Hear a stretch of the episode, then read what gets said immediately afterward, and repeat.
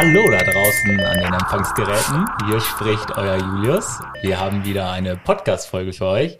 Und zwar ist es, ich habe gerade nochmal bei Marcel nachgefragt, die dritte Folge der vierten Staffel, so damit wir auch immer äh, konform gehen mit der, mit der Nummerierung. Ähm, hallo erstmal Marcel. Schönen guten Tag. Ja, hallo Julius. Hallo. Hallo. Wir haben heute wieder äh, einen, einen Stargast. Wollen wir, wollen wir mal ganz hoch loben direkt. Äh, den meisten ja sehr Osnabrück behafteten Menschen oder den sehr politikaffinen Menschen äh, mit großer Sicherheit bekannt. Timo, schönen guten Tag, dass du da bist. Ja, moin. Vielen Dank für die Einladung und äh, vielen Dank für dieses Anpreisen gleich zu Beginn. Ich freue mich sehr. Ja, wir loben unsere äh, Gäste äh, gerne, gerne ganz weit in den Himmel. Ja, ja, um sie dann danach, ist die Fallhöhe Um sie danach ne? abzuschießen. Ja, ja. Genau, ja, ja. Aber das kennst du ja wahrscheinlich als Politiker. Kenne ich, kenne ich, war ich darauf vorbereitet. Bin trotzdem gekommen. Sehr gut. Gut, ähm, für, für diejenigen, die dich vielleicht nicht kennen, hau doch mal direkt raus, wer du bist, was du machst, damit die Leute ein bisschen Einblick kriegen. Ja, mache ich sehr gerne. Also Timo Wölken, 35 Jahre jung oder alt, je nachdem aus welcher Perspektive Jung. man schaut. Ja, ne, finde ich auch. Zumindest fürs Europäische Parlament. Und äh, bin seit Ende 2016 Mitglied im Europäischen Parlament. Bin damals nachgerückt, weil mein Vorgänger Landrat wurde im Landkreis Leer. Und ja, bin für die SPD dort und arbeite im Umweltausschuss, also bin Vollmitglied im Umweltausschuss und äh, kümmere mich da um ganz große Fragen, Emissionshandelsgesetz und so weiter und so fort. Und bin gesundheitspolitischer Sprecher der SPD-Abgeordneten im Europäischen Parlament. Und daneben bin ich noch äh, Vollmitglied im Rechtsausschuss und da bin ich der sogenannte Koordinator der gesamten ähm, sozialdemokratischen Fraktion, also aller sozialdemokratischen Abgeordneten. Und das ist eine, wie ich finde, sehr spannende, aber auch sehr herausfordernde Aufgabe, gerade auch mit Blick auf die ganzen Fragen rund um die Digitalisierung. Und ähm, so richtig mein Herz für Digitalpolitik habe ich als neuer Abgeordneter entdeckt, als es wirklich um die wirklich krassen Streits rund um die Uploadfilter ging. Und äh, da war ich sehr, sehr äh, intensiv involviert, ja. Okay, also zu deinen Aufgaben kommen wir gleich nochmal ein bisschen, äh, bisschen genauer. Ähm, du hast gerade schon gesagt, relativ junger Politiker fürs Europaparlament. Äh, wie sieht's denn da so aus? Hast du 2016, das ist jetzt dann auch schon fünf Jahre her. Äh, was ist denn so der, der, der Rekord? Äh, wie, wie jung gibt's da Leute? Äh, die jüngste Kollegin ist im Moment, glaube ich, 25 oder Da 26. warst du ja gar nicht so weit weg dann 2016. Nee, da, also da war ich gerade, äh, von wie alt war ich denn? 30? 30, 30 Jahre. danke, danke fürs Also Gut, Ausrechnen. dass du nicht Mathematiker geworden nee, das ist im Kopf gar. Also ich habe Jura studiert, weil ich nicht rechnen kann. Und da bin ich fest von überzeugt, dass das die richtige Entscheidung war in meinem Leben. Ähm, da habe ich wirklich nichts mehr am Hut mit Zahlen. Deswegen, ich sollte zu Beginn auch im Haushaltsausschuss sein, habe da auch ein bisschen äh, mitgearbeitet, aber ich habe sehr, sehr, sehr, sehr schnell gemerkt, dass das mit mir und dem Haushaltsausschuss nichts wird. Ja. Okay.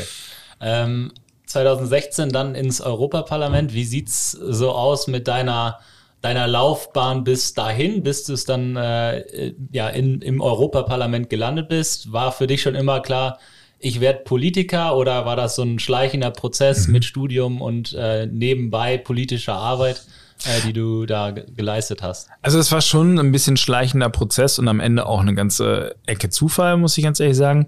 Also ich habe in Osnabrück, ich bin in äh, Otterndorf geboren, in Buxtehude aufgewachsen und bin dann äh, nach Osnabrück gekommen zum, zum Studium, habe halt hier Jura studiert, das erste, zweite Staatsexamen hier gemacht und äh, mein erstes Auslands ähm, Praktikum war damals im Europäischen Parlament, lustigerweise bei meinem direkten Vorgänger. Und da war ich als junger Mann sozusagen mitten im, im Herzen der europäischen Demokratie und bin dann so wie so ein, ja wirklich, also ich erzähle das wirklich immer, das ist nicht übertrieben. Ich bin dann im Europäischen Parlament unterwegs gewesen und dann gibt's ähm, in diesem riesigen Gebäude die dritte Ebene. Und das ist so eine Ebene, da treffen sich alle. Da sind die Journalistinnen, die Abgeordneten, die Mitarbeitenden. Äh, Praktis sind da, Lobbyisten sind da, Besucherinnen und Besucher sind da aus der ganzen Europäischen Union und alle laufen sich da über den Weg und alles ist wuselig und redet durcheinander und so. Und da hat mich dann sozusagen das Europavirus infiziert. So, ich sage immer noch Europavirus, auch nach Corona, obwohl das jetzt ein bisschen schwierig ist. Aber es war wirklich so ein Ding. Und da habe ich für mich selber gesagt, okay, ich möchte irgendwie mit europäischer Politik arbeiten. Ähm, ich habe mir natürlich erstmal gedacht, dass ich äh, Mitarbeiter werde oder vielleicht in die Europäische Kommission gehen kann. Und dass ich jetzt Abgeordneter sein darf, ist für mich einfach eine eine Erfüllung sozusagen. Ich wollte genau das machen. Ähm, das hat sich so im, im Studium dann so rauskristallisiert und habe dann auch daraufhin alles auf Europa quasi ausgerichtet. Mhm. Das heißt, ähm, das, das Feuer hat dich gefangen beim ersten Praktikum. Ist so, ja. Ähm, und die, die Richtung, die du dann eingeschlagen hast, also du hast schon mal angesprochen, Umwelt, mhm. Gesundheit und Digitalisierung, so als deine Spezialthemen. Wie kam das am Ende zustande? Also gesund, ähm, mit Umweltpolitik vielleicht, also mir war es wichtig, als niedersächsischer Abgeordneter im Umweltausschuss zu sein. Weil ich glaube, dass dieses Bundesland äh, schon sehr, sehr viele Berührungspunkte mit Umweltpolitik mhm. hat. Ähm, wir sind das Land mit einer sehr äh, erfolgreichen Landwirtschaft, mit all den Vor-, aber auch den Nachteilen, Grundwasserbelastung zum Beispiel, wird europäisch geregelt. Wir sind das Land, das unfassbar viel Windenergie produzieren kann, onshore wie offshore. Am Ende des Tages wird der Ausbau der Erneuerbaren auch europäisch geregelt. Uns als Niedersachsen gehört allen ein Stück Volkswagen mit den großen Fragen der Transformation zur Elektromobilität. Auch das wird europäisch geregelt. Und diese, diese Beispiele könnte man noch fortsetzen. Deswegen war mir Umweltausschuss wirklich unfassbar wichtig. Mhm. Ähm, die Gesundheitspolitik ist auf europäischer Ebene eigentlich ein Thema, was kaum diskutiert wird, weil die Mitgliedstaaten immer sagen, wir wollen das machen. Mhm. Das hat sich durch die Corona-Pandemie jetzt nochmal grundlegend geändert. Aber das war so ein Thema, das habe ich quasi geerbt. Das ist okay. zu mir mir gekommen. Da bin ich nicht äh, bewusst auf dieses Thema zugelaufen, aber halte sich trotzdem für sehr, sehr wichtig. Und Rechtspolitik passt eben zu mir als, als ausgebildeter Rechtsanwalt. Äh, ist das für mich in meiner Arbeit einfach super wichtig. Und da dann auch den Schwerpunkt auf Digitalisierung setzen zu können, hat, ja, war für mich wichtig, weil ich glaube ich, als einer der Jüngeren im Parlament dann wirklich noch einen Einblick geben konnte, ähm, auch für meine Kolleginnen und Kollegen, was das eigentlich, wenn man gewisse Regulierungen ähm, anstrebt, was das für junge Menschen bedeutet. Und Internet ist ja für viele nicht mehr einfach nur ein Mittel der Kommunikation, sondern ein fast schon Lebensausdrucksweise. Und dieses Verständnis, dass äh, das Internet halt nicht irgendwie ein Fax auf äh, Steroiden ist, ähm, finde ich, das ist wichtig zu vermitteln. Und deswegen war mir dieser Bereich auch so wichtig mhm. und ist er auch immer noch. Mhm. Cool. Also da ähm, hast du dir, glaube ich, auch so, wenn man, wenn man jetzt so mal guckt auf die nächste Bundestagswahl, äh, da hast du dir, glaube ich, auch die drei Kernthemen rausgesucht, die wahrscheinlich äh, jeder ganz oben auf die äh, Top 5 oder Top 3 Liste schreiben würde. Vermutlich, ja. Wahrscheinlich, also äh, auch spannende Themen und einfach viel zu tun. Definitiv. Wie, kann, wie können wir uns da jetzt so deine, deine tägliche Arbeit vorstellen im Europaparlament? Das ist natürlich für alle die da vielleicht nicht so, nicht so häufig sind und vielleicht auch gar nicht so in der Politik unterwegs sind, äh, sehr schwer vorstellbar. Wie können, wie können wir uns das vorstellen? Also ich unterscheide bei der Beschreibung immer so ein bisschen danach, wo ich gerade bin. Mhm. Wir haben einen Sitzungskalender des Europäischen Parlaments, den kann man sich auf der Website anschauen. Der ist sehr bunt. Da gibt es ähm, Wochen, da sind wir in Brüssel. Das sind in der Regel zwei Wochen im Monat, die wir durchgängig in Brüssel sind. Also mhm. Also dann immer von Montags bis Donnerstags, manchmal bis Freitags. Dann gibt's eine rote Woche. In dieser Woche sind wir in Straßburg. Da ist dann die Plenartagung, auch jeden Monat, außer im August, da ist Sommerpause. Die Woche Woche holen wir dann im Oktober nach. Im Oktober sind wir zweimal in Straßburg und zweimal in Brüssel. Und dann gibt's noch die sogenannten grünen Wochen. Das sind äh, Wochen für externe parlamentarische Aktivitäten. Äh, klingt sehr kompliziert, äh, bedeutet aber, dass das endlich, das sind die wenigen Wochen im Jahr, wo ich wirklich von Montags bis Sonntags unterwegs sein kann in dem Wahlbereich, den ich betreue. Niedersachsen mhm. hat neun Europaabgeordnete, also sind einige Bereiche sozusagen abzudecken. Und da kann ich ähm, Bürgerinnen und Bürger treffen, Vereine, Verbände, Unternehmensbesuche machen. Ähm, und diese Zeit ist für mich unfassbar wichtig. Und ich ähm, merke, dass wir, dadurch, dass wir so viel in Brüssel und Straßburg sind, also drei von vier Wochen im Monat sind wir in Brüssel und in Straßburg, dass diese Zeit halt super reduziert ist. Und deswegen ähm, ist mir das also ist mir persönlich wichtig, dass ich die Zeit dann intensiv nutze. Und in dieser Zeit mache ich halt wirklich viele ähm, Besuche. Ich bin diese Woche auch äh, wieder unterwegs. Ich bin in, in Emden, ich bin in Aurich, ich bin ähm, morgen unterwegs. Ähm, ich bin jetzt in Osnabrück unterwegs. Also die, die ganze, ich versuche halt alles abzudecken. Mhm. Also und so ein bisschen näher auch zu kriegen, um ja, Themen wieder mitzunehmen, wieder dorthin oder wie kann Genau, einmal um mhm. Themen mitzunehmen, aber auch um zu sagen, ey, Europa ist nicht irgendwie nur dieses Raumschiff in Brüssel, sondern es gibt auch echte Menschen, die da arbeiten und die sind auch ansprechbar und die interessieren es, glaubt man kaum, richtig. Und ähm, ja, so insofern in, in der Grünen Woche sozusagen habe ich, ist mein Tagesablauf davon bestimmt, dass ich äh, möglichst pünktlich bei Terminen erscheine, um einfach mit vielen Bürgerinnen und Bürgern sprechen zu können. Mhm. In den Brüsselwochen ähm, haben wir Fraktionssitzungen, haben wir Arbeitskreissitzungen, Ausschusssitzungen, Horizontal Working Group Sitzungen. Also da geht es wirklich um die knallharten äh, thematischen Inhalte. Und dann haben wir die Plenarwoche in Straßburg, wo die finalen Abstimmungen stattfinden und nebenbei auch noch Ausschusssitzungen zum Beispiel. Mhm. Das heißt, in, wenn ihr in Straßburg seid, stimmt ihr quasi über das ab, was vorher in diesen Gruppen äh, erarbeitet wurde. Ja, und in und den Ausschüssen insbesondere. Genau, und dann stimmt die Gesamtheit einmal äh, darüber ab. Genau, und das kann auch sehr kontrovers werden. Und jetzt könnte man auch sozusagen den Exkurs machen, äh, Corona-Pandemie, da waren wir natürlich weniger in Straßburg und mhm. Brüssel, einfach auch wegen der Reisebeschränkungen. Und wenn Menschen aus 27 Mitgliedstaaten zusammenkommen, ist es natürlich immer so, dass in einem Land gerade ja. eine neue Welle sozusagen ist. Und deswegen haben wir das wirklich sehr, sehr reduziert. Es kommt jetzt wieder mehr zum Präsenzbetrieb zurück. Wir haben hybrid abstimmen können, wir haben Remote-Sitzungen gehabt und haben jetzt einfach auch die Möglichkeit, ähm, ja, online abzustimmen. Aber in der nächsten Straßburg-Woche wird's wieder zurückgedreht. Leider, wie ich finde, ich fand diese Flexibilität einfach wichtig, weil man dann auch mal mehr Zeit ja. in den Wahlbereichen verbringen konnte. Aber jetzt gehen wir wieder, dank der, des älteren Durchschnittsalters, würde ich behaupten, wieder zurück komplett in die Präsenzsitzung, was ich sehr schade finde. Ja, da wird man mal sehen, wie sich das eh insgesamt einfach verhält. Ne? Es gibt ja auch viele Unternehmen, die da gerade an dem äh, gleichen Punkt stehen ne? Ja. Um, und überlegen, ja, wie machen wir weiter? Können wir das so durchziehen mit der Remote-Arbeit oder brauchen wir doch wieder mehr äh, vor Ort, vor Ort äh, Arbeit in den Unternehmen? Man wird sehen, äh, aber ja, es liegt an den Entscheidern, würde ich sagen. Wenn du jetzt auf Unternehmensbesuchen bist, und mhm. so wie bei uns heute, gut, wir sind eine digitale Company, aber ja. du fährst ja auch vom Produktionsunternehmen zum keine Ahnung, in Niedersachsen haben wir viel Agrar, hast du ja eben schon gesagt, und hin und her. Wie viel hat sich das so in den letzten Jahren entwickelt, dass die, dass die Gesellschafter oder die Leute, mit denen du dort redest, auch das Thema Cybersecurity in den Mund genommen haben, um dir das mitzugeben? Also spannenderweise war ich äh, vor drei, vier Wochen in Lüneburg unterwegs und da hatten wir quasi so einen ganzen, so einen ganzen Schwerpunkt zur Digitalpolitik gemacht und eben auch äh, über Cybersecurity gesprochen. Und wenn du das zum Thema machst, interessiert das viele, ähm, aber wie ich finde, immer noch zu wenig. Und gerade bei kritischer Infrastruktur ähm, passiert, glaube ich, noch zu wenig. Aber das, ja, ich glaube, jedes Unternehmen mittlerweile hat einen Backup. So, äh, immerhin. Aber ansonsten ist Cybersecurity, glaube ich, erstmal so lange nicht so relevant, bis dann das erste Mal sozusagen der Server verschlüsselt ist und man irgendwie Bitcoins bezahlen muss, um da wieder ranzukommen, habe ich das Gefühl.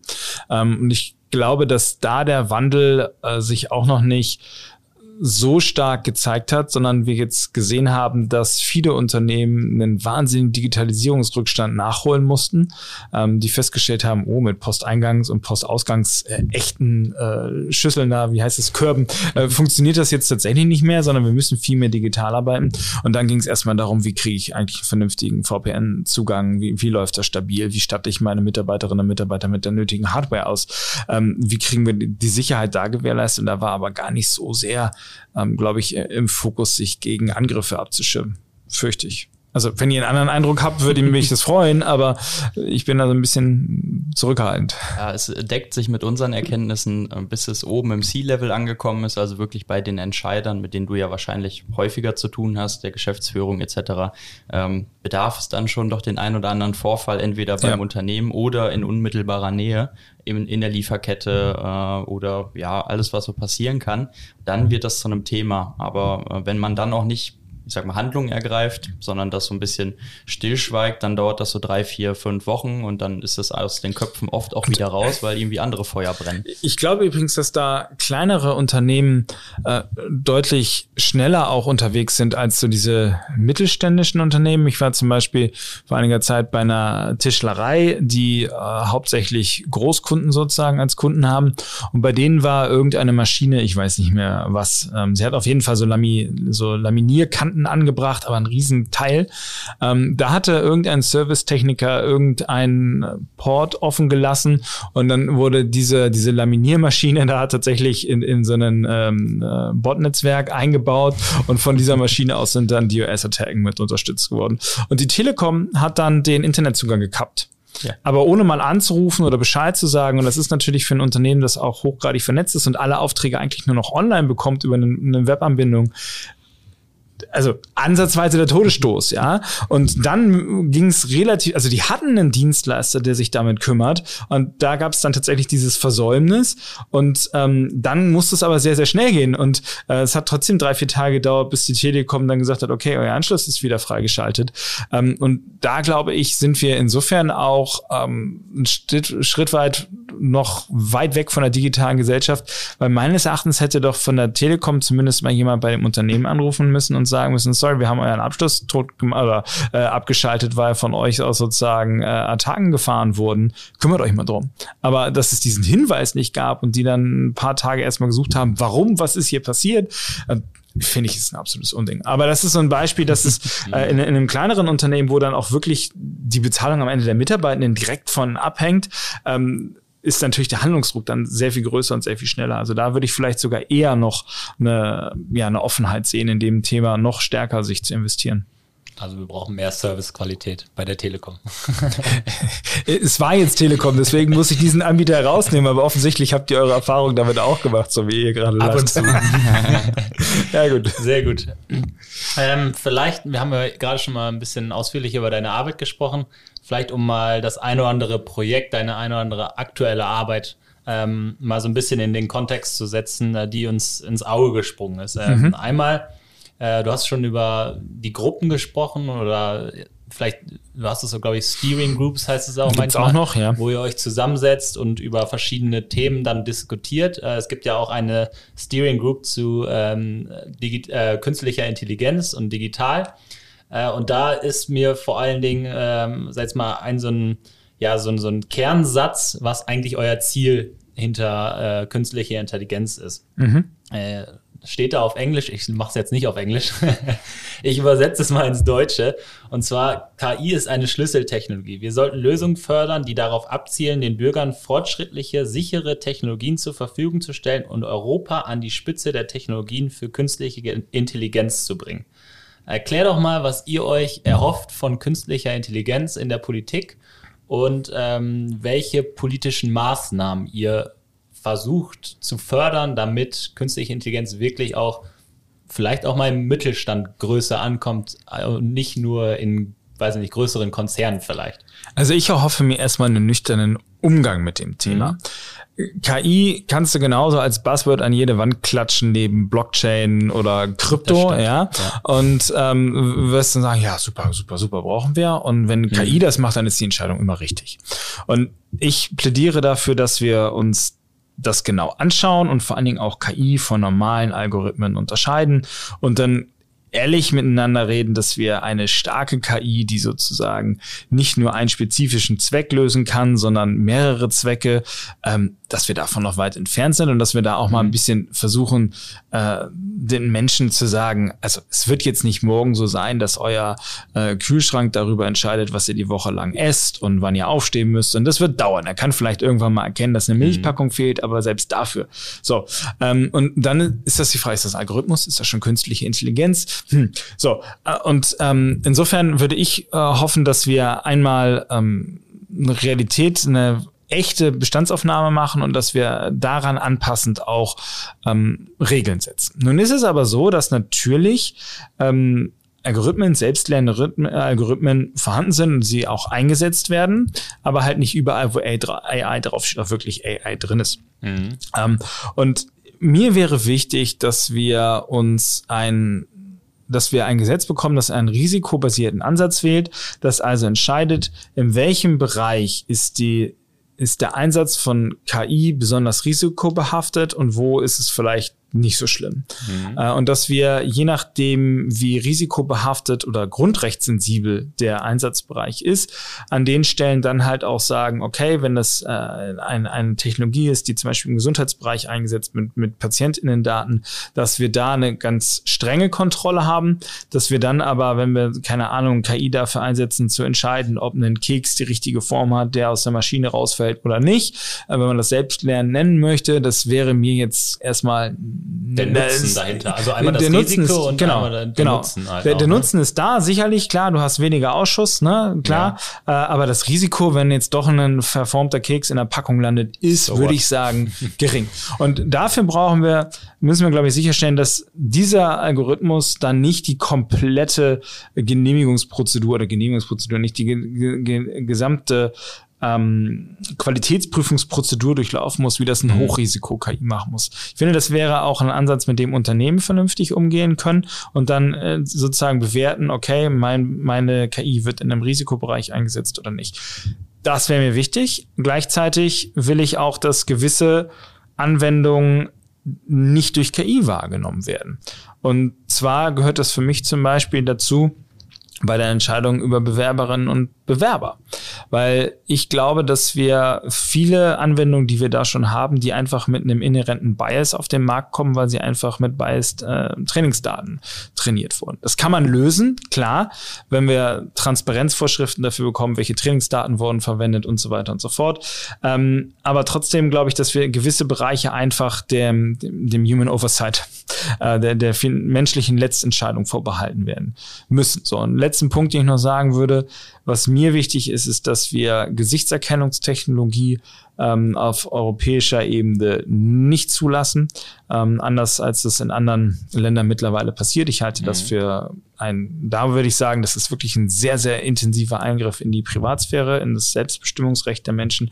Ähm, und an der Stelle muss ich sagen, hat die Kommission ähm, irgendwie so einen Formelkompromiss gefunden. Sie sagen zwar, Gesichtserkennungssoftware, äh, Gesichtserkennungs-KI darf nicht eingesetzt werden in Europa, außer. Und dann geht so ein Scheunentor auf und da sind dann so viele Rückausnahmen drin, dass man eigentlich nicht von einem Verbot sprechen muss, sondern von einem äh, äh von einer eindeutigen Legalisierung von Gesichtserkennungssoftware. Und mhm. da bin ich besonders enttäuscht drüber, weil zu Beginn, als die neue Kommission angetreten ist, wir sogar zwischenzeitlich mal ähm, von einem Moratorium die Rede war. Also wo wir uns selbst verpflichtet hätten, als EU in den nächsten fünf Jahren Gesichtserkennung Software nicht einzusetzen, sondern eine breite wissenschaftliche, wirtschaftliche, aber eben auch menschenrechtliche Debatte über Probleme und Nutzen dieser Technologie zu mhm. führen und das für uns abschließend zu bewerten und dann zu sagen, okay, unter den Voraussetzungen ist es vielleicht okay oder gar nicht.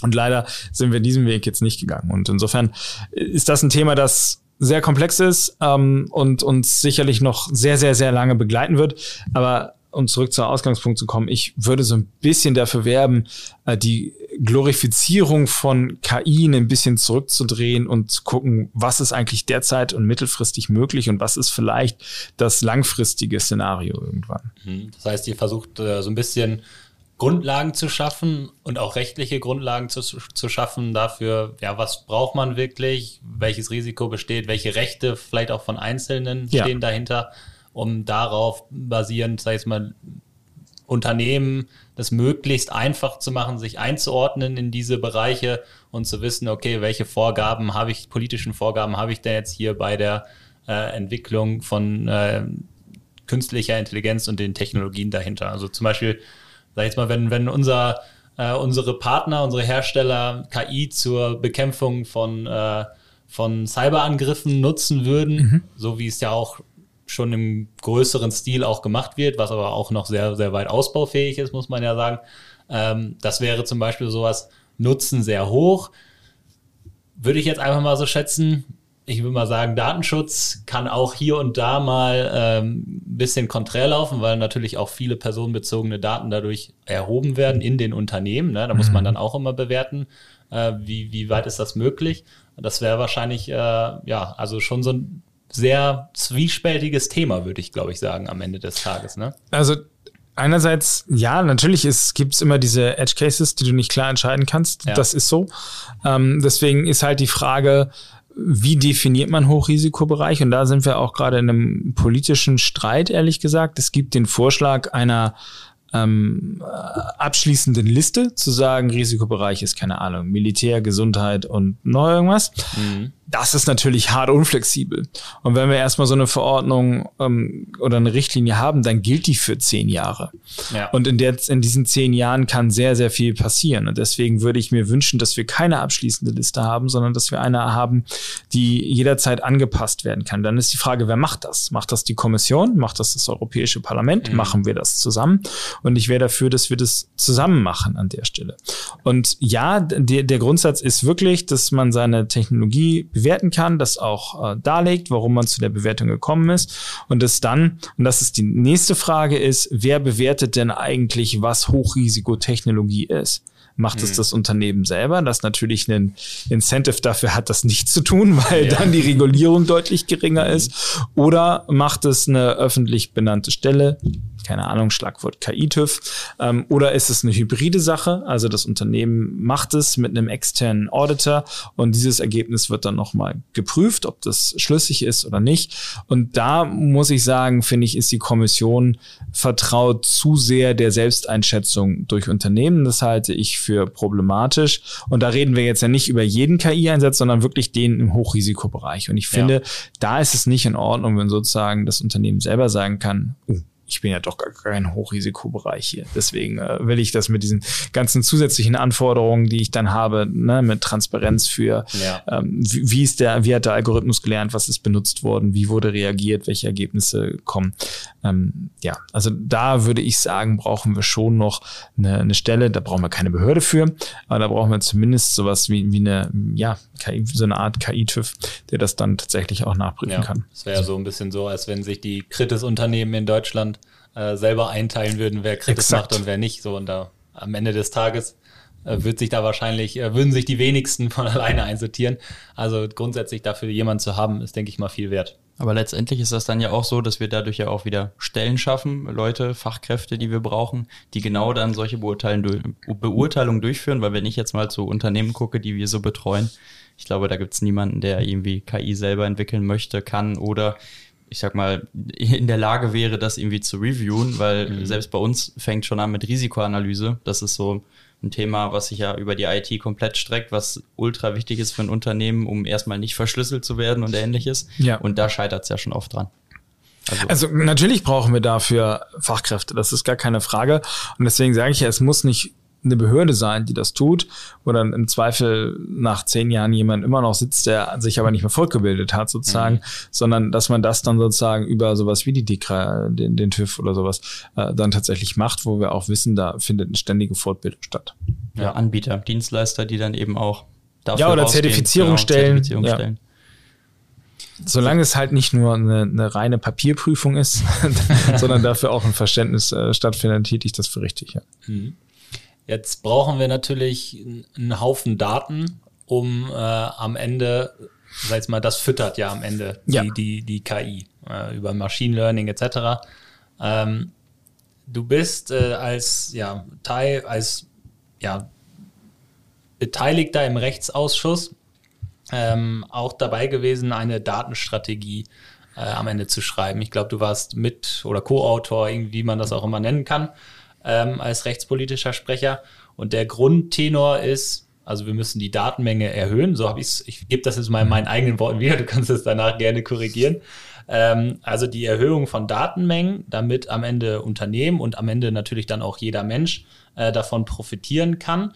Und das Ganze soll aber eine sichere Datenstrategie sein, sodass es eine sichere technologische Infrastruktur dahinter gibt, äh, mit einem Datenraum Europa äh, da vielleicht mal als kleines Stichwort Gaia X, was ja im Moment mm. so ein bisschen immer äh, kursiert.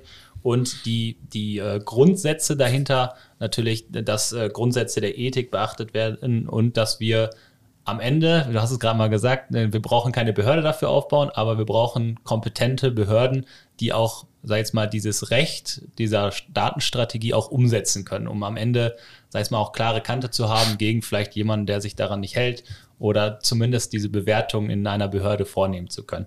Ist das so die Strategie, wenn ich das jetzt mal so zusammengefasst habe, wie ihr euch das vorstellt? Also, wenn, wenn man sagt, wir müssen Datenmengen erhöhen, dann wird wahrscheinlich der eine oder der andere Zuhörerin erstmal zusammenzucken. Also der, der Punkt ist, den, den wir machen wollen, ist, dass, also es gibt eine ehrliche Analyse. Und ich glaube, den Kampf, den wir, oder das Wettrennen, den, den wir als EuropäerInnen verloren haben, ist das Wettrennen um, wer sammelt die meisten personenbezogenen Daten. Mhm. Und ich finde das nicht schlecht, dass wir dieses Rennen nicht gewonnen haben, das sondern stimmt. gut. Ähm, aber gleichzeitig ist es so, dass, dass Google, Facebook, äh, Amazon, Apple ähm, und äh, Microsoft auch, um jetzt mal die ganz großen zu nennen, natürlich in dem, an der Stelle ähm, jegliche, also uneinholbar enteilt sind. Und jetzt ist die Überlegung, machen wir uns bei der Frage gerade KI und dem Training von künstlicher Intelligenz davon abhängig, welche Daten jenseits des Atlantiks gesammelt wurden? Oder sagen wir als Europäerinnen und Europäer, nein, wir möchten selber ähm, auch sozusagen hochqualitative Daten haben. Mhm. Und ich rede nicht von personenbezogenen Daten und der Bericht an der Stelle auch nicht, explizit nicht, sondern von industriebezogenen Daten. Und ich glaube an der Stelle, also zum Beispiel für Predictive Maintenance oder sowas. Und an der Stelle haben wir tatsächlich noch die Möglichkeit, ähm, wenn wir als Europäerinnen und Europäer gemeinsam an der Stelle arbeiten, tatsächlich die Möglichkeit, dass wenn das Wettrennen an der Stelle zu gewinnen. Also wenn wir ähm, Daten nach gleichen Standards erheben, wenn wir sie interoperabel machen, wenn wir sie nicht sozusagen jedes Unternehmen für sich selber sammelt, mhm. sondern wir sie ähm, in sogenannten, ähm, ja, Cl nicht Cloud, sondern Datenräumen, Data Spaces ähm, sozusagen clustern. Also die Idee ist, dass wir zum Beispiel einen Data Space Health haben, wo dann ähm, gesundheitsbezogene, nicht personenbezogene, gesundheitsbezogene mhm. Daten gesammelt werden. Oder wir haben einen Data Space für Industry und sowas. Und ich glaube, der, der Punkt ist richtig und wichtig an der Stelle und dass wir das auch als Europäerinnen und Europäer gemeinsam machen. So, denn ähm, der, der, die Datenmenge, gerade im Industriebereich, ist da natürlich sehr, sehr groß und da können wir, glaube ich, auch selber gute Datenräume mit, mit aufbauen. Ähm, und das ist sozusagen so ein bisschen die Stoßrichtung der Datenstrategie, zu sagen, okay, personenbezogene Daten ist ähm, sowieso ein shady Geschäftsmodell an der Stelle, damit wollen wir nichts zu tun haben, sondern es soll in diese, diese qualitativ hochwertigen Data Spaces gehen. Ob Gaia X jetzt das Beispiel für gelungene europäische Zusammenarbeit ist, wage ich zu bezweifeln. äh, eigentlich ist das ja eine deutsch-französische Allianz, mhm. wo dann gesagt wurde, der Kommission gesagt wurde, ja, ihr könnt auch ein bisschen mitfördern. So, und das ist, glaube ich, ähm, nicht das, was ich als europäischen Teamgeist in der Digitalpolitik definieren würde. Mhm. Also das Ziel habe hab ich verstanden und ich finde es auch sehr, sehr logisch, sag jetzt mal außerhalb der personenbezogenen Daten in diesen, in diesen Töpfen zu denken, ja, dass, mhm. dass das alles dort gesammelt wird. Ähm, wie, wie stellt man sich das am Ende vor, wer Herr dieser Daten ist? Also ist es dann tatsächlich die, die EU, die das Ganze organisiert oder gibt es dann ein, ja, sag ich jetzt mal, neutrales Unternehmen, was diese Daten in den Töpfen sammelt, weil es wird wahrscheinlich nicht, diese, diese Unternehmen werden sich ja wahrscheinlich nicht irgendwie zusammenschließen und sagen, komm, wir sammeln jetzt mal für mhm. uns. Na, also wichtig wäre, dass es die, die Infrastruktur, dass die so für sozusagen äh, zur Verfügung gestellt wird, dass da auch sozusagen jemand in die Vorleistung geht und das mhm. finanziert. Und das muss meiner Meinung nach europäisch passieren, mhm. weil sonst viele Unternehmen sozusagen dazu kommen, für mich alleine lohnt sich nicht. Ja. Und äh, mit meinem Konkurrenten will ich das zusammen auch nicht machen. Dann haben wir eine ähnliche Situation wie bei den Batteriezellen, mhm. ja, wo wir in Europa lange irgendwie mit dabei waren und dann haben alle einzelnen Hersteller gesagt, nee, machen wir nicht mehr. Dann hat auch irgendwann Bosch gesagt, machen wir nicht mehr. Jetzt sitzen wir da und brauchen Batteriezellen von irgendwo und müssen die hier wieder zusammenschrauben, um dann ein Battery Pack zu haben. Und äh, das darf nicht nochmal passieren. Und insofern glaube ich, dass an der Stelle tatsächlich dann auch öffentlich gesteuert sozusagen eingeschritten werden muss. Ähm, das ist dann kein Zwang, diese Data Spaces zu benutzen. Und ähm, ich muss auch sagen, ich bin mir jetzt nicht sicher, ob das am Ende dann sozusagen als die Europäische Kommission irgendwie der Betreiber dieses Data Spaces mhm. ist oder ob man nicht sich sozusagen einigt, es wird ein, ein Protokoll äh, sozusagen formuliert, es werden Standards formuliert und das kann dann jedes Unternehmen sozusagen benutzen und am Ende sich dann dort zusammentun. Da, das ist etwas, was, glaube ich, dadurch, dass das jetzt noch ein Initiativbericht war, Damit mhm. fordern wir auf die Kommission etwas zu tun, aber es gibt noch keinen konkreten Vorschlag, wo, wo man dann sagen muss, okay, da, da ist es vielleicht auch der Sache angemessen, ein vernünftiges Impact Assessment zu erstellen, mit Unternehmen, Stakeholdern zu sprechen. Und wenn wir als Parlament diesen Initiativbericht schreiben, dann haben wir dafür sechs Monate. Und ähm, in, in der Zeit kann man natürlich nicht eine vernünftige Stakeholder-Konsultation machen. Das wird die Kommission jetzt im nächsten Schritt dann tun. Mhm. Okay. Ähm, ist für, also finde ich insgesamt einfach eine, eine, sehr sinnvolle Sache, gerade wenn, wenn man das halt auch europäisch ähm, organisiert und dann auch auf einer wirklich sicheren Infrastruktur aufbaut. Weil äh, im Moment ist es ja schon sehr, sehr viel, eigentlich jeder, der irgendwo was in irgendwelche Datacenter gibt, das sind am Ende meistens die großen äh, Datacenter, ja. wo halt die typischen drei, die du jetzt eben mal genannt hast, äh, am Ende ihre Finger im Spiel haben und am Ende vertraut man ja einfach nur darauf. So also machen es viele, weil sie es auch gar keine andere Möglichkeit haben. Okay, ja, wir haben hier, äh, wir, wir sind äh, im europäischen Datenraum und wir sind hier in einem Rechenzentrum in Amsterdam oder äh, in Frankfurt und äh, daher äh, passt das so alles nach mhm. DSGVO. Ne? Und da, das ist am Ende reines Vertrauen und ich glaube, wenn man das dann einmal europäisch aufzieht auf einer sicheren Infrastruktur, dann sei es mal, ergibt das am Ende des Tages Sinn und hat vielleicht, ergibt dann ja am Ende eine Möglichkeit für Europa, Daten zu sammeln und natürlich auch von diesen Daten dann am Ende innerhalb Europa zu profitieren und vielleicht auch ähm, diese Daten mit, mit neuen Technologien etc. auch im Wettkampf gegen zum Beispiel dann äh, gegen eine USA und Co. am Ende überhaupt ähm, standzuhalten. Ne? Also ja, genau. am Ende ein, ein sinnvoller Weg, denke ich. Ähm, diese zwei Beispiele, die zeigen eigentlich schon ganz gut. Ich glaube, in jedem Beispiel war so ein bisschen, wir brauchen eine sichere, einen sicheren Datenraum Europa. Äh, künstliche Intelligenz muss sicher sein. Also steckt immer so Grundsätze der Informationssicherheit. Das hat Marcel eben schon mal so kurz gesagt, in deinen, äh, in deinen äh, Terminen bei, bei den Gesellschaftern und äh, bei den Unternehmen hier um die Ecke ist es vielleicht noch nicht ganz so angekommen. Ähm, zumindest nicht, bis es dann mal knallt oder irgendwo im, im Umfeld knallt. Ähm, aber insgesamt hört sich so raus, als wenn das, dieser, dieser Grundsatz schon auf jeden Fall in, in der Politik, in der EU-Politik angekommen ist. Ähm, vielleicht nochmal so in, aus, aus deinen Einschätzungen, wie sieht man den, den Cyberwar da draußen so ähm, in, in den europäischen Kreisen, in denen du dich so rumtreibst? Also Cybersecurity wird meines Erachtens, ähm, das ist so ein bisschen wie, wie Digitalpolitik generell. Wir reden immer erstmal über Infrastruktur und dann über, was machen wir mit der Infrastruktur. Und bei Cybersecurity ist es ein bisschen ähnlich. Wir reden über KI, wir reden über den Digital Services Act, wir reden über den Digital Markets Act und so weiter und so fort. Aber wir, wir denken dann nie direkt dazu Cybersecurity mit, sondern mhm. Cybersecurity ist dann immer extra. Und ich glaube, wenn du das nicht von Anfang an mitdenkst, hast du schon einen grundlegenden Fehler gemacht. Ja. Ähm, und dann wird es halt notgedrungen immer kompliziert, darauf dann nochmal wieder Cybersecurity zu setzen. Und insofern ist dieses Security by Design, äh, was sich nach einem schönen Marketing-Schlag, was sich nach einem schönen Marketing-Schlagwort anhört, ähm, richtig und ist, glaube ich, auch politisch schon da.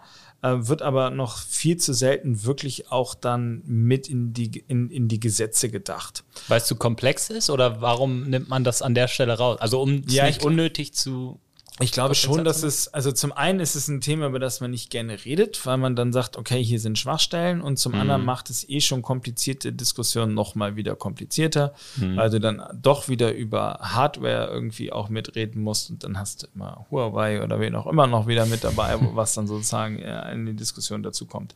Also insofern glaube ich, dass es äh, entkoppelt ist, weil es tatsächlich nochmal eine Stufe komplexer ist an der mhm. Stelle. Und da muss man auch sagen, die Mitgliedstaaten sind nicht bereit, gemeinsam in diese Richtung zu investieren und auch was zu machen. Also wir haben ja die Europäische Behörde für, für Cybersicherheit oder Agentur. Ähm, da arbeiten 70 Leute nach der Aufstockung. So, sitzt in, äh, in Griechenland ähm, und 70 MitarbeiterInnen ähm, für die gesamte Cybersicherheit in der ganzen Europäischen Union ist dann doch ein bisschen, Entschuldigung, äh, lächerlich. Und insofern ist die Idee da, aber viele Mitgliedstaaten haben auch gesagt, nein, wir haben unser eigenes BSI ähm, und das macht das schon gut und das soll gar nicht europäisch passieren. Ob das die richtige Haltung ist, weiß ich nicht. Und insofern haben wir A, die Frage der Komplexität und B, dann das Interesse der Mitgliedstaaten sozusagen ihr eigenes Bundesamt für die Sicherheit in der Informationstechnologie zu haben. Äh, und das halte ich tatsächlich ähm, habe ich Technologie gesagt? Technik, ne? Das ist Informationstechnik, aber ist ja fast ja. das Gleiche. ähm, äh, und das ist dann sozusagen der, der zweite Punkt, dass die Mitgliedstaaten eher sagen, nee, wir wollen das alleine machen. Das halte ich nicht für unbedingt zielführend. Mhm. Also diese 70 Leute, äh, die hören sich echt schon ein bisschen erschreckend an, wenn ich so drüber nachdenke. Ich glaube, äh, ich weiß nicht die genauen Zahlen des BSI, aber ähm, ja, ist damit einfach gar nicht schon mal zu vergleichen. Also das, das, äh, ja, diese 70 Nein, Leute, die, die können ja auch gar nicht wirklich dann, also grundlegender Gedanke wäre natürlich, wenn es eine Stelle gibt, ein europäisches BSI oder äh, wie auch immer, erstmal um bei den, bei den äh, Gesetzesformulierungen, bei den Steering Groups etc. schon frühestmöglich mit dabei zu sein und diese ja. Grundsätze mit einzubringen. Äh, und das ist, glaube ich, schon nicht möglich für, für jegliche äh, Gesetze in diesem Rahmen mit dem Personal, mit der Personaldecke. Und dann gibt's ja auch, jetzt mal, den, den nächsten Schritt, äh, wenn, wenn wir jetzt mal über ähm, die Verfolgung äh, am Ende von, von Cyberkriminalität angeht.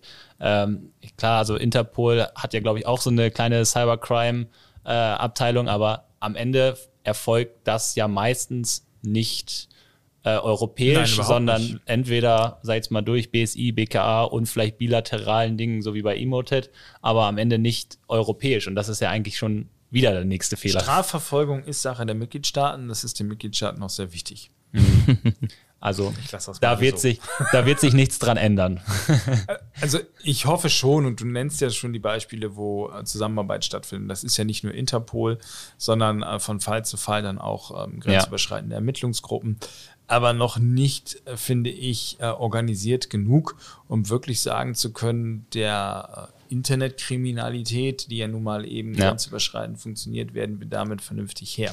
Und insofern reicht das an der Stelle, mhm. glaube ich, schlicht und einfach noch nicht. Ja.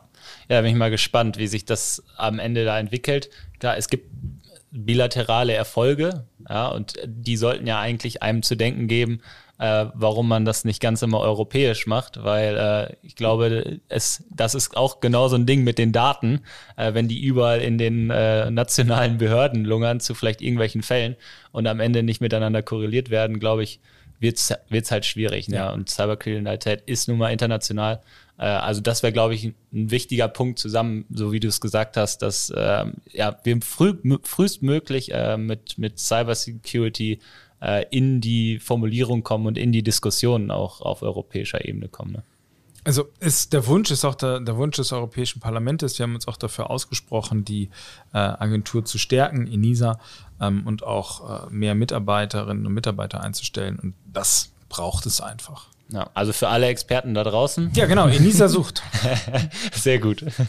Ich fand das sehr ähm, ja, beeindruckend, wie Anfang des Jahres ja so dieser große Schlag, wir hatten eben Emoted gesprochen mit Interpol, Holland war viel dabei, mhm. Niederlande muss man vielleicht hier an der Stelle sagen und ein paar andere Staaten, ähm, da war das so, ich glaube, wir haben noch selber drüber gesprochen, haben gesagt, ist das jetzt der Start? Geht das jetzt so richtig mhm. los, dass endlich mal Strafverfolgung stattfindet?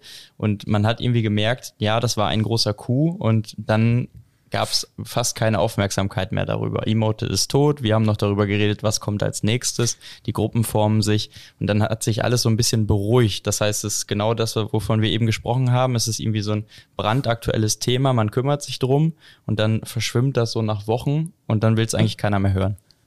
Also da muss man natürlich sagen, die Informationen zu teilen, gerade der niederländischen äh, Ermittlungsbehörden, war natürlich gut und wichtig ähm, zeigt dir aber, dass du eben dann, klar, wenn du dann Verdächtige hast oder ähm, Kriminelle hast, die in Deutschland sitzen, dann musst du halt die deutschen Strafverfolgungsbehörden haben und dann musst du die Informationen weitergeben und auswerten. Und dann müssen die Staatsanwaltschaften mit sozusagen dabei sein. Und das dauert nun mal und Gott sei Dank gibt es dann immer wieder äh, die Schläge, aber je länger, je mehr Zeit ins Land geht, umso mehr. Jetzt sollte es eigentlich jeder begriffen haben, der diesen Service mal benutzt hat, dass, dass er vermutlich auf irgendeiner Liste steht. Und da ist natürlich auch dann ein Interesse dabei, sozusagen Dinge zu verdunkeln und zu verschleppen. Äh, und deswegen glaube ich, ist es richtig, dass die Strafverfolgungsbehörden jetzt nicht alles öffentlich dazu kommunizieren, mhm. um einfach auch zu wissen, äh, also nicht irgendwie jemanden noch einen Hinweis zu geben, morgen stehen wir bei dir sozusagen vor der Tür. Gleichzeitig zeigt das natürlich auch, ähm, wie wichtig die europäische Zusammenarbeit ist und dass sie, wie gesagt, von Fall zu Fall dann auch gut funktioniert. Aber sagen wir mal so, wenn, wenn jetzt gerade so eine Spannung zwischen Deutschland und Niederlanden gewesen wäre, wie sie jetzt gerade zwischen Frankreich und den USA herrscht, weil da auf einmal die französischen äh, Diesel-U-Boote nicht mehr gekauft werden, ähm, dann ist nicht, dann ist nicht klar, dass es diese Weiterleitung gibt. Und mhm. insofern äh, finde ich, sollten wir immer eher auf ähm, ja, konstitutionalisierter Zusammenarbeit setzen, wo es dann auch die Verpflichtung und die Zusammenarbeit sozusagen unabhängig von der jeweiligen groß, politischen Großwetterlage gibt. Und deswegen wäre wirklich mein Plädoyer an der Stelle, die ähm, Zusammenarbeit auch zu institutionalisieren und nicht nur sozusagen darauf zu hoffen, dass die Zusammenarbeit von Fall zu Fall stattfindet.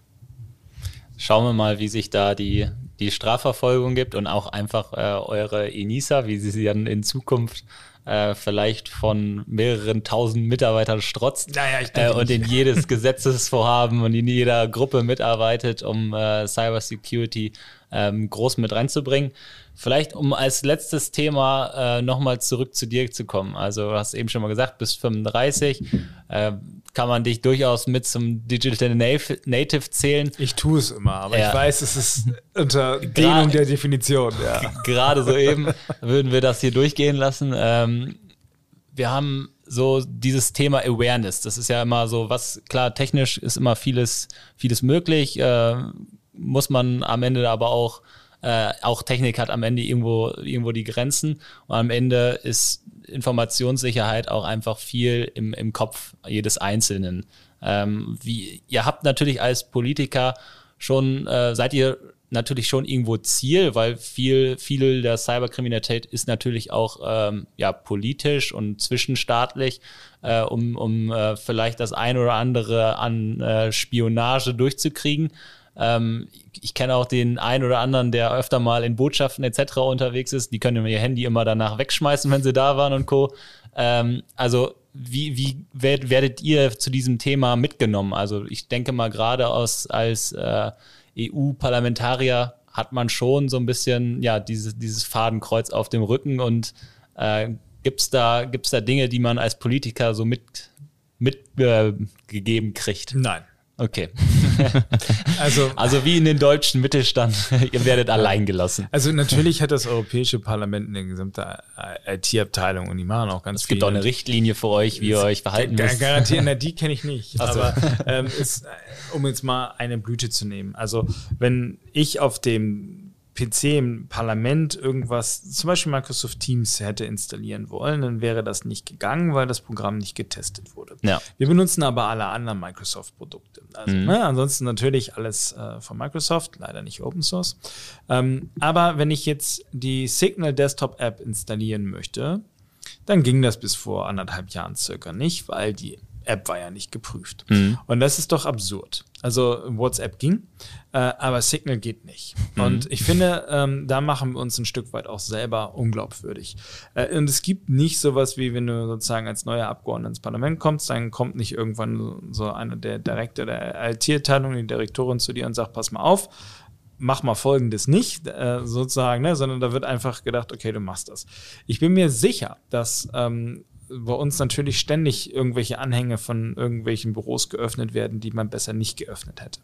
Ähm, es ist jetzt noch nicht so, dass unsere, unsere ganze IT irgendwie ausgefallen ist, ähm, aber die Verifikationsschritte, die wir durchlaufen müssen, um zum Beispiel an Abstimmungen zu nehmen, sind, sind mittlerweile drei Logins, die wir da irgendwie durchlaufen müssen. Mhm. Ähm, aber gleichzeitig kann also ich kann nicht nur über das VPN-Netzwerk abstimmen, sondern ich kann auch von extern abstimmen. Müsst ihr mir jetzt sagen, ob das sicher ist oder nicht? Ähm, ich wäre mir nicht so sicher, ehrlich gesagt, als Laie an der Stelle. Was ich damit sagen will, ist, dass wir also wir haben jetzt nicht eine extra Schulung und so. Und natürlich haben wir auch die IP-Telefone von Cisco. Also es gehört schon sehr viel, ähm, sehr viel Goodwill dazu zu sagen, dass wir nicht abgehört werden können. So. Ja. Ähm, und dem muss man sich, glaube ich, bewusst sein. Klar, wir benutzen auch alle E-Mails, was natürlich eigentlich direkt das offene Buch ist. Ja. Ähm, und ich meine, nehmen wir das Beispiel Pegasus, ähm, man darf halt eben nicht glauben, dass ein Endgerät, auch wenn das iPhone das immer äh, oder Apple das immer vorgaukelt, dass das abhörsicher ist oder dass man damit sicher ist, sondern jedes technische Gerät kann infiltriert werden. Und ich glaube, dieser, äh, dieser Fehlvorstellung darf man sich einfach nicht hingeben. Trotzdem würde ich mir wünschen, es würde in der Tat auch mehr Awareness äh, sozusagen geschaffen werden, weil wir als PolitikerInnen dann ja auch mit gutem Vorbild vorangehen sollen. Und ähm, ich glaube, dass relativ viele zum Beispiel nicht mal einen Passwortmanager oder sowas benutzen, sondern wahrscheinlich mhm. immer nur mit leichten Abwandlungen ihre Standardspasswort unterwegs sind. In einem Word-Dokument pflegen. Ja, was, genau, in einem Word-Dokument, genau, oder? In, in einem, in, genau, und das dann noch im OneDrive haben. äh, und insofern, äh, ja, das glaube ich, ist schon passiert leider. Also da häufig. müsst ihr vielleicht auch noch ein bisschen nachlegen, Keine genauso Frage, ja. wie vielleicht alle. Ja, wenn ihr äh, Hilfe braucht, wir haben ein gutes Awareness-Tool da. Äh, kriegt ihr ein E-Learning von uns. okay, ich werde das mal anregen. Ja. Aber es ist ja auch wieder sehr interessant, dass, äh, ich sag mal, solche Behörden und äh, solche Institutionen dann doch auch relativ nah wie der Mittelstand arbeiten. Also da nimmt man sich ja nichts weg. Ich glaube nicht, nein. Sehr gut. Ja, hat mir Spaß gemacht. Ja, danke, mir auch. Vielen Dank, dass, danke, da dass du da warst. Und ja. Äh, ja, ich glaube, wir haben viel gelernt über dich, deine Arbeit, ähm, was du aus Niedersachsen äh, nach, nach Brüssel und Straßburg bringst. Äh, und, und wieder zurück meistens. Und, und wieder zurück, genau. äh, weil europäisches Recht wird, gilt ja dann meistens auch in Deutschland, habe ich mir sagen lassen. Im Idealfall. Im Idealfall, ja. Und äh, ja, besten Dank dafür. Hat, hat Spaß gemacht und ähm, vielleicht sehen wir uns irgendwann nochmal wieder. Würde mich freuen. Vielen Dank. Perfekt. Marcel, du hast wie immer die letzten Worte. Ja, das war doch äh, sehr interessant. Von daher, äh, Enisa, wir haben es gehört, äh, fleißig bewerben. Äh, draußen mal gucken, slash Karriere wahrscheinlich, ne? Oder ich auf Englisch. Kein, es, es, wird wahrscheinlich über das EPSO. Das, Kommt ähm, in die Show Notes. Genau, EPSO, das europäische, Europäische Amt für Personal. Ja, und ansonsten jeder, der da draußen eine Vision hat, der vielleicht IT-Sicherheit auf europäischer Ebene weiter treten kann, Jurastudium aufstellen lassen, gewinnen und so vielleicht einfach. was bewegen. Von daher würde ich sagen, wir sind fertig. Danke, Julius. Und ihr dürft die Empfangsgeräte jetzt abschalten.